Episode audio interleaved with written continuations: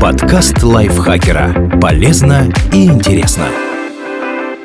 Всем привет! Вы слушаете подкаст лайфхакера. Короткие лекции о продуктивности, мотивации, отношениях, здоровье, обо всем, что делает вашу жизнь легче и проще. Меня зовут Михаил Вольных, и сегодня я расскажу вам о семи основах безопасности в интернете, которыми мы часто пренебрегаем. Сложные пароли действительно важны. Кажется, это очевидно всем, но статистика говорит об обратном. В России по-прежнему популярны пароли А1234556, 1234556, Яцукен и Привет. Использовать дни рождения, клички домашних питомцев и другую личную информацию, которую легко найти в открытом доступе, тоже не стоит. В надежном пароле должны быть заглавные и строчные буквы, цифры и символы. Можно придумывать кодовые фразы с подстановкой случайных знаков, но это не должны быть распространенные словосочетания. Такой пароль легко разгадать с помощью специальных программ. Лучше что-то менее очевидное, например, «Собака четверг море», где вместо «С» знак доллара, вместо «Ч» цифра 4, вместо «О» 0 и тому подобное. В идеале комбинация должна быть уникальной для каждого аккаунта. Чтобы не забыть и не запутаться в них, используйте менеджеры паролей. А еще не забывайте разлогиниться, если воспользовались чужим устройством.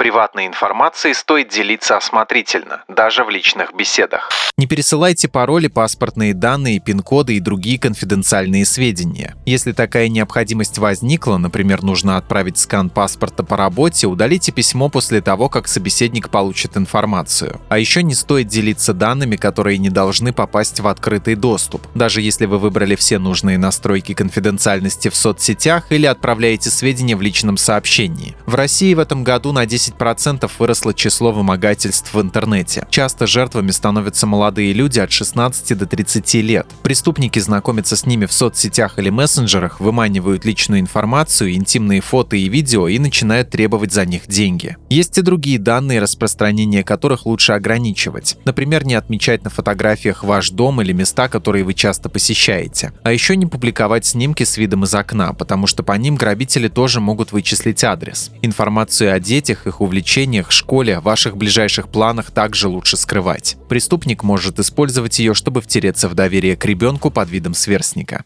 Почтовых адресов должно быть несколько.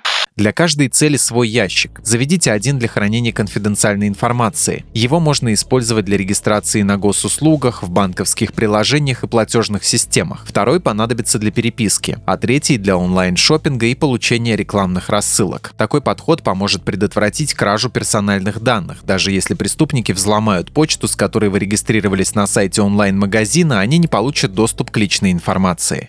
Перед онлайн-покупкой нужно проверять продавца. В идеале лучше приобретать товары на проверенных площадках, например, крупных интернет-магазинах. Но некоторые продавцы, допустим, индивидуальные мастера и ремесленники, предлагают свои изделия через соцсети. Прежде чем оплатить покупку, изучите, когда была создана страница и как часто обновляется. Если первый пост написан буквально вчера, не исключено, что вам предлагают несуществующий товар. Изучите отзывы покупателей. Если они похожи друг на друга и содержат только похвалу, можно предположить, что продавец удаляет критику. Зайдите в аккаунты авторов этих сообщений, чтобы убедиться в их реальности. А еще можно перепроверить оригинальность контента, например, в Яндекс Картинках. Если одну и ту же фотографию используют несколько магазинов, это плохой знак. Возможно, у продавца нет товара или он будет отличаться от того, что на снимках. Не стесняйтесь просить реквизиты. Если предпринимателю нечего скрывать, он их предоставит. Проверить данные компании действительно можно на сайте ФНС. Если покупаете товар у ремесленника, он должен быть зарегистрирован как самозанятый.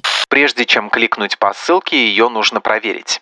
Если незнакомую ссылку прислал знакомый, не исключено, что его могли взломать. Свяжитесь с приятелем другим способом и уточните, действительно ли он вам писал. Рассылку с акциями и скидками от любимого интернет-магазина тоже желательно перепроверить. Иногда такие письма отправляют мошенники, используя похожий адрес почты. Через него можно попасть на фишинговый сайт, созданный для перехватывания личных данных. Не забывайте проверять безопасность соединения. О нем свидетельствует символ закрытого замка в адресной строке. Если подключение не защищено, не вводите личную информацию. Для платежей в интернете стоит завести отдельную карту или электронный кошелек. Туда можно положить нужную сумму прямо перед покупкой. В таком случае у вас не украдут все деньги, даже если вы перейдете на фишинговый сайт. Такую карту стоит использовать везде, где нужно вводить номер, срок действия и CVV-CVC-код. Кроме того, к картам можно подключить протокол 3D Secure. Он нужен для дополнительной аутентификации клиента в интернете. Перед покупкой предстоит ввести короткий пароль, который банк пришлет в смс-сообщении. Если реквизиты вашей карты попадут к мошенникам, они не смогут провести операцию, не узнав пароль. Антивирус и резервное копирование по-прежнему актуальны. Некоторые вирусы могут блокировать компьютер и не позволять получить доступ к важным файлам. Чтобы минимизировать урон, лучше время от времени копировать важную информацию на независимый жесткий диск. А еще установить антивирус и регулярно его обновлять. Программа защитит не только от потери данных, но и от других неприятностей. Например, не даст перехватить пароли и заблокирует вход на фишинговую страницу. Спасибо Татьяне Гапеевой за этот текст. Подписывайтесь на подкаст Лайфхакера на всех платформах, чтобы не пропустить новые эпизоды. А еще слушайте наш подкаст «Кто бы говорил». В новом сезоне мы отвечаем на письма друзей Лайфхакера и стараемся найти ответы на их интересные вопросы вместе с психологом Леной Котовой. На этом я с вами прощаюсь. Пока. Подкаст Лайфхакера. Полезно и интересно.